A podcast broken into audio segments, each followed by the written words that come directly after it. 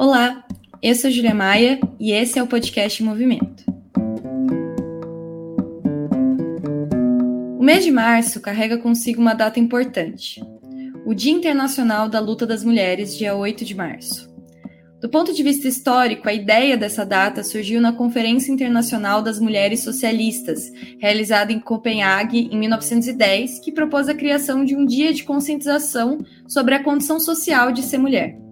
Mas o dia específico de 8 de março acabou se consolidando enquanto Dia Internacional da Luta das Mulheres a partir de uma importante greve de mulheres operárias ocorrida em São Petersburgo em 1917, na luta por pão, paz e terra. Os sentidos e os significados do dia 8 de março, no entanto, sofreram e seguem sofrendo muita disputa. A própria mudança do nome do dia, ao invés de Dia de Luta para simples Dia da Mulher, simboliza essas tentativas de despolitização dessa data que é, em sua origem, profundamente política. Essas disputas em torno do dia 8 de março demonstram também as tensões que existem dentro do próprio movimento feminista.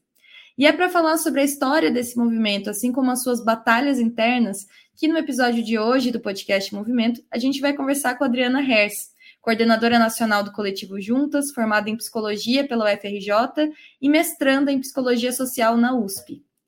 Dri, seja muito bem-vinda. Muito obrigada por ter topado o convite de participar aí do nosso podcast. Oi, Ju, boa noite. Obrigada pelo convite. Bom, Dri, eu sei que você fez a sua monografia sobre feminismo liberal e quanto ideologia e que agora você está estudando no mestrado Violência contra a Mulher, mas eu queria dar um passo para trás nessas temáticas e te perguntar um pouco sobre a história do movimento feminista, como que ele se atualizou com o tempo, as ondas do feminismo. Eu acho que esse pode ser um ponto de partida interessante para a nossa conversa. Legal. É... Não, Gil, então, é, quando eu estava fazendo a minha monografia, eu estudei bastante da primeira onda do feminismo, né?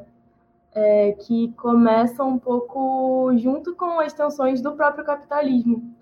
É, então, você tem aí mulheres que, quando a gente tem a, a própria luta que vem muito da classe trabalhadora, né, pelo sufrágio universal e tudo mais, é, com a formação dos próprios parlamentos burgueses, a gente vê aí que as mulheres elas são são um pouco deixadas de lado nessa luta pelo, pelo sufrágio, que no caso não era universal, e isso assim muito no contexto da Europa, né?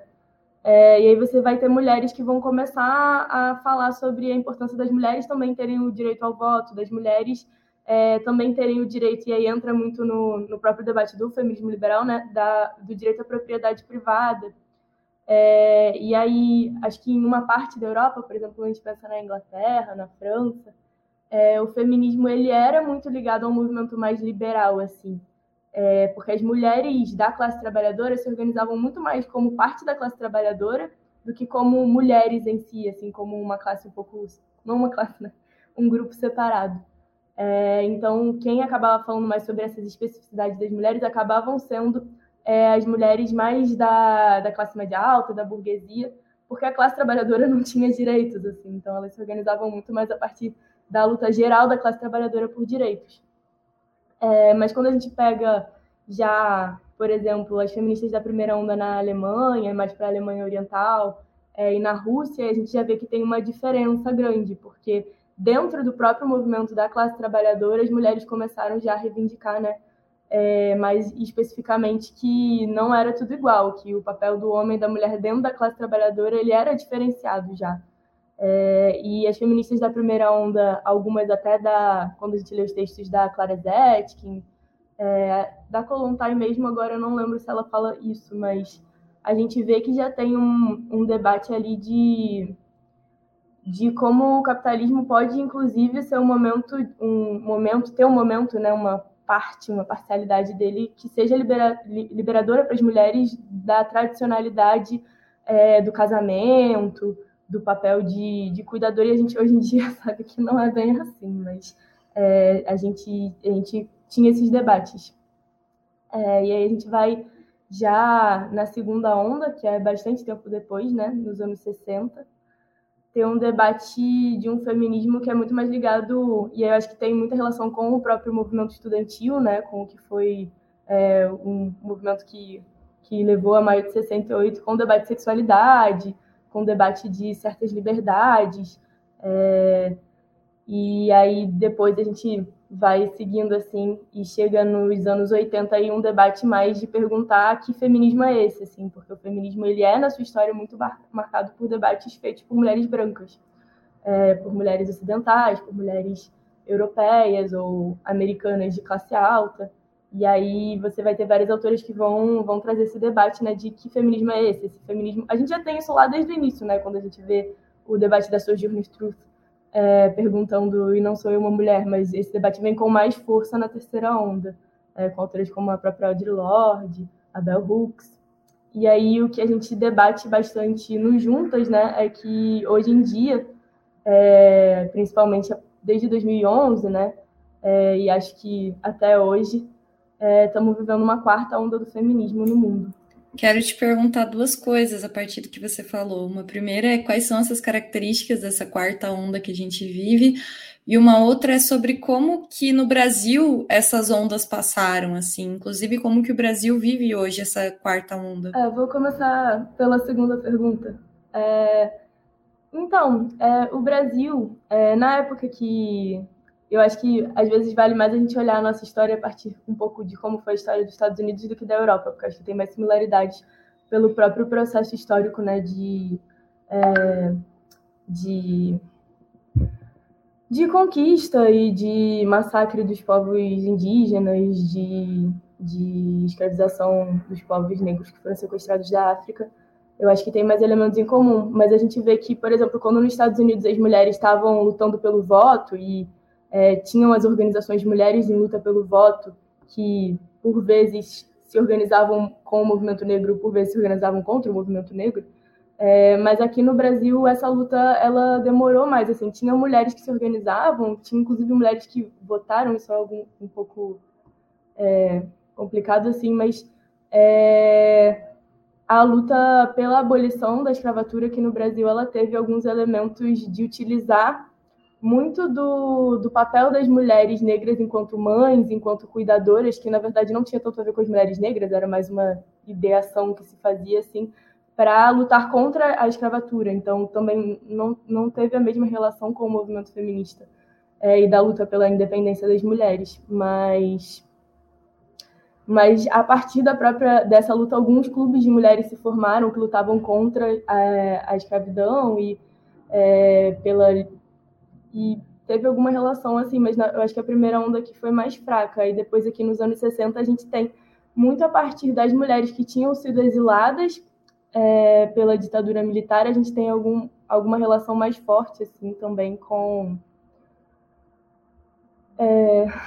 na verdade, a gente tem muito a luta pelo voto aqui, só que eu acho que é num período diferente, né? Quando a gente pega a Berta, a Berta Lutz, é uma luta de mulheres muito de elite aí que vão lutar é, pelo direito ao voto, é, muito influenciadas pelas lutas que estavam acontecendo na Europa e vem para cá, mas é um período um pouco diferente.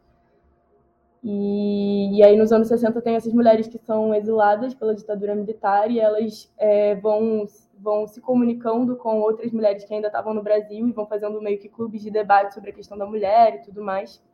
É, mas, a, mas a luta do movimento é, que acaba sendo mais um movimento de mulheres, eu diria, do que talvez um movimento feminista aqui, que tinha muito a ver com a luta pela, é, contra a caristia, de mulheres que se organizavam muito como mães, muito como donas de casa, é, contra o preço dos alimentos e tudo mais, teve uma força muito grande na luta contra a ditadura militar. E aí isso vai se comunicando e vão aparecendo contradições com o movimento feminista, que era muito mais ligado à classe média. É, e, e aí a segunda pergunta era sobre a quarta onda, né? Isso. É, e aí, quando a gente fala da quarta onda, as características da quarta onda, tem as autoras que, a gente, que eu gosto muito, assim, que é a Titi, a Titi Batacaria, a, eu talvez fale o nome dela errado, tenho um pouco de dificuldade, a Cinzia Arusa e a Nancy Fraser, elas têm um texto do Feminismo dos 99%, né, que fala bastante sobre isso, tem alguns outros textos também, sobre como, a partir de 2008, a gente vê, é, acho que já deve ter falado bastante sobre isso no podcast, mas a gente vê aí uma crise né, na reprodução do capital, é, e quem sofre diretamente com essa crise na reprodução do capital são as mulheres, porque são as mulheres que é, não são, são demitidas dos trabalhos de cuidado que estão sendo privatizados, então quando as escolas são privatizadas, quando é, a saúde é privatizada, as mulheres têm seus trabalhos precarizados, perdem seus trabalhos, mas também ficam muito sobrecarregadas porque elas têm que cuidar é, de tudo que era feito nesses espaços e agora tem que ser feito dentro do lar. E aí você tem uma reafirmação da família como um lugar ali de, de, de cuidado privatizado. Mas ao mesmo tempo, ao mesmo tempo que isso acontece, você tem todo um discurso né, sobre a liberdade dentro do, do capitalismo, sobre as mulheres em posições de poder e tudo mais. Isso gera uma contradição muito grande. É, e as mulheres que querem ser livres entendem, eu acho que em grande medida, que desse jeito não dá para ser livre. E aí a gente vê aqui no Brasil, por exemplo, a luta pelo Fora Cunha, pelo Fica Cunha Sai, é, que foi, acho que, talvez o start mais forte assim, da primavera feminista aqui no Brasil, ainda que tenha tido anteriormente a Marcha das Vadias. A gente vê, vê a luta contra a violência contra a mulher com muita força, né? Porque, enfim, a violência contra a mulher também se intensifica e, ao mesmo tempo, ela é menos aceitada pelas mulheres hoje em dia já, depois aí já de três ondas na quarta onda a gente, a gente vê isso. É, e aí isso gera um movimento muito, muito grande que é muito intrincado e é impossível de entender o que foi Primavera Feminista sem entender o que foi junho de 2013, é, sem entender o que foi a, a própria Primavera Árabe, é, o que foi todos os movimentos contra a austeridade é, que aconteceram pelo mundo. Não, muito massa, Adri, ouvir essa, essa retomada histórica e também um pouco do momento que a gente vive agora, do que você falou. E agora entrando um pouco mais, assim, tendo esse panorama, entrando um pouco mais no debate que a gente está se propondo a fazer nesse episódio, queria te perguntar como que, onde que entra o capitalismo nessa história? Como que ele disputa o movimento feminista? Onde que ele está presente? No que que ele determina? É, acho que esse é um pouco é um pouco do pontapé também para a gente aprofundar um pouco mais para entender as próprias divergências que existem dentro do feminismo. É, o, o, capitalismo, né, e acho que do ponto de vista histórico de onde a gente está, tipo, o neoliberalismo, o liberalismo, eles apresentam uma saída para as mulheres, né? Eles dizem que as mulheres podem ser livres dentro do capitalismo, que elas podem, assim como os homens, é, enfim, lutar para ter uma propriedade, lutar para ter um emprego no qual elas vão ficar muito ricas, é, mas do nosso ponto de vista, né, que a gente defende o feminismo para os 99%, o feminismo classista, o feminismo antirracista, a gente entende que para algumas mulheres poderem subir essas posições e fazerem parte da burguesia ou fazerem parte da classe política, da classe política não, da,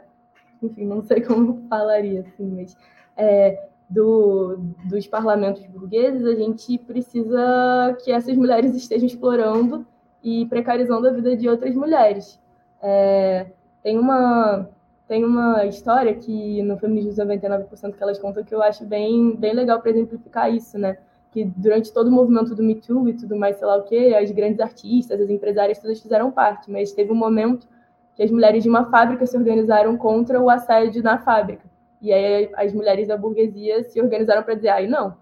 aí vocês não podem reclamar. É, e acho que a gente tenta entender qual é a relação que o capitalismo e o machismo eles, eles têm hoje em dia, né, no momento histórico que a gente vive. Eu acho que vai muito por essa questão de entender qual é o papel das mulheres na reprodução social do capitalismo. Então, quando a gente tem né, lá, lá atrás a separação entre é, os meios de produção é, e, enfim, a subsistência da classe trabalhadora passa a ser mediada pelo salário e, enfim, o que a gente precisa para sobreviver para de estar ali disponível para a gente através do nosso trabalho imediatamente, mas ele vai ser né, apropriado é, por poucas pessoas aí da burguesia para depois é, ser uma parte muito pequena dela dada para a gente através do salário, é, as mulheres elas passam a ficar responsáveis por por o que não passa pelo salário, assim, então tipo, para o trabalhador estar tá na fábrica e aí, enfim, não necessariamente na fábrica, mas estar tá no trabalho ali é, no dia a dia, ele precisa que a comida seja feita, é, precisa que alguém vá no supermercado comprar comida, que a comida seja feita, precisa que as crianças sejam criadas, e aí quando a gente tem escolas públicas super precarizadas, muito disso vai ser feito em casa, é, e quem se responsabiliza por toda essa parte acabam sendo as mulheres, e mulheres que vão estar tá fazendo isso, mas também vão estar tá indo para o trabalho, né? E aí a gente tem uma sobrecarga imensa das mulheres, a gente tem, tem enfim, que a gente chama de dupla, tripla, quádrupla jornada. É, e aí a gente consegue entender que não tem como as mulheres serem livres dentro desse sistema que explora, que oprime, que depende dessa, dessa própria divisão para poder continuar existindo. E aí, por isso que a gente defende um feminismo anticapitalista. No Brasil, como que o, o, a ideologia do feminismo liberal se construiu? Porque é muito interessante a gente pensar sobre isso num país como o nosso, que é um país colonizado, que tem é, uma classe trabalhadora muito sofrida, muito pauperizada, de como que consegue se fortalecer essa ideologia de um feminismo é, liberal, ou seja, de um feminismo que não questiona outras estruturas da sociedade, assim. Então, qual que é o raio-x que a gente pode ter de como que esse feminismo se articula, como que ele se constrói enquanto ideologia e qual que é o espaço que ele tem na sociedade? Eu tenho a impressão de que talvez o feminismo liberal tenha menos espaço nos países periféricos do que nos países mais centrais, assim, porque eu acho que as contradições são muito são, são muito evidentes, assim, então acho que ele tem um pouco mais de dificuldade de se sustentar mas acho que ainda tem muita força no sentido em que, por exemplo, você pensar que quem domina a televisão, assim, tipo, eu não sei você, mas tipo, de noite eu gosto de ver o Netflixinho antes de dormir, assim, sabe? É, e o que está colocado ali no Netflix é, tipo, não são as histórias das mulheres brasileiras, são as histórias de mulheres muito específicas que vão se dar bem no mundo da moda, ou vão, tipo, de alguma maneira conseguir se construir de maneira sozinha, né? Assim, como, como se fossem homens, na verdade, assim, um pouco. É, eu acho que pega um pouco nisso, assim, a Globo vende muito isso, acho que, enfim, eu acho que o próprio Big Brother tem bastante isso, né, do ficar bilionário e tudo mais. É, enfim, a gente gosta, assiste, mas também critica. É, e acho que aparece muito pela mídia, é, acho que aparece um pouco também quando a gente tem aquele movimento pelo voto das mulheres, assim, que teve mais recentemente, tipo, vote nela, assim, da gente ter às vezes um pouco de dificuldade de fazer o debate, tipo, sim, vote em mulheres, mas assim, que mulheres? O que, que essas mulheres vão estar defendendo? Não basta só votar em mulheres. É, eu acho que a disputa é sempre muito ativa, é feita por pessoas que têm muita grana, mas o movimento feminista mesmo no Brasil, e eu acho que isso talvez seja um pouco diferente dos países mais centrais, o movimento feminista que se constrói no dia a dia, ele é muito classista, assim, ainda que a gente faça a disputa é, sobre, enfim, palavras de ordem, sobre o momento político, assim, acho que ele tem um, tem um elemento bastante classista, e eu acho que mais recentemente a força que o movimento de mulheres negras tem imposto ao próprio feminismo tem é, colocado muito a necessidade de a gente debater realmente a partir da realidade material das mulheres do Brasil, e aí não tem muito como, como escapar para um discurso mais liberal, assim, são, são necessidades muito concretas que precisam ser resolvidas. É, o que o feminismo hoje em dia está debatendo, por exemplo, para o 8 de março, é que a gente precisa ter comida na mesa, que a gente precisa é, ter saúde pública de qualidade, porque o que a gente viu aí com o Covid foi uma sobrecarga bizarra das mulheres, a gente viu aí as profissionais de saúde, as enfermeiras, copeiras, é, morrendo de uma maneira absurda, assim, então quando a gente traz essas pautas dessas contradições muito materiais, eu acho que é muito difícil do, do feminismo liberal se criar, mas mas ainda, ainda existe a disputa sempre presente. Você tocou num ponto que no episódio que a gente fez com a Carla Zanella, é, que inclusive tá aí, eu não lembro agora exatamente o número, mas quem quiser ouvir, dá para procurar aí no, no canal do, do podcast e encontrar esse episódio que é sobre o feminismo negro, que é sobre as mulheres negras dentro da luta feminista, que ela fala justamente sobre isso, né, de ser uma contradição em termos a luta das mulheres negras feministas e o, o feminismo liberal o feminismo liberal tem muita dificuldade de se criar dentro da luta das mulheres negras, porque é, tem um recorte de classe muito forte quando a gente fala sobre mulheres negras. Então, a lógica meritocrática, a lógica de é só você querer que você também chega lá, essa lógica é muito difícil de, de encontrar espaço, essa narrativa não encontra muito espaço. E aí eu queria te perguntar do ponto de vista do feminismo, como um todo, né? Se a gente não levar em consideração o debate racial, se a gente tentar pensar no feminismo, ainda que a gente tenha avançado muito, inclusive, nesse debate dentro do feminismo, né? De que não existe um feminismo universal, de que não existe um feminismo geral, mas que existem também muitas vivências dentro do feminismo. E se a gente for tentar, de uma certa forma, abstrair as ideias básicas e princípios do feminismo, você acha que eles também são contraditórios com o liberalismo, com o neoliberalismo, com as ideias liberais? Faço essa pergunta para a gente fechar com isso. Eu acho que as ideias liberais elas são contraditórias em si mesmas, assim, então elas sempre vão ser contraditórias com o resto, assim, porque são, são ideias que, que não, não tem como elas existirem na realidade É, então, se a gente fala de liberdade, sendo que tem uma classe explorando a outra, se tem pessoas que estão ganhando muito dinheiro em cima do sofrimento de outras, em cima da guerra, é, não tem como ter liberdade, assim. É, e, e, isso vale também para o feminismo liberal, assim. Se a gente tem mulheres que estão ali atuando é, para explorar outras mulheres, não tem como. Então, eu acho que as ideias elas podem existir, assim, tipo, liberdade é uma pô, liberdade é eu quero liberdade, mas assim, como algo abstrato, como algo que só existe formalmente, assim, não nos serve. A gente quer mudar o que a gente está vivendo mesmo, né? É, no nosso dia a dia. E aí, realmente, nem no liberalismo, nem no feminismo liberal tem como essas ideias se sustentarem. Bom, Andri, a gente chegou aí no nosso tempo, então acho que podemos encerrar essa, esse bate-papo, essa primeira entrevista, que eu digo primeira porque a ideia, para quem está nos ouvindo até agora, é que a gente tem uma série de episódios nesse mês de março que falem sobre a luta das mulheres por diferentes perspectivas. Então, se vocês gostaram também desse episódio, desse debate, fiquem ligados para as próximas semanas, porque a gente também vai produzir mais conteúdo nesse sentido. Mas por hora, quero te agradecer muito, Dri, por compartilhar aqui com a gente seu conhecimento, que é por um lado teórico, mas é também prático, pelo papel de direção que você desempenha também no Juntas, e compartilhar isso aqui com a gente. Acho que foi super importante, super esclarecedor, e, e vai ser um bom primeiro episódio para a gente ir aprofundando depois outros debates também sobre o movimento feminista ao longo desse mês, mas por que não ao longo de todas as temporadas que a gente for ter do podcast. É, obrigada de novo, Gil, pelo convite e vou ficar ligada para assistir os próximos episódios. O podcast Movimento é uma iniciativa da revista Movimento e do Movimento Esquerda Socialista.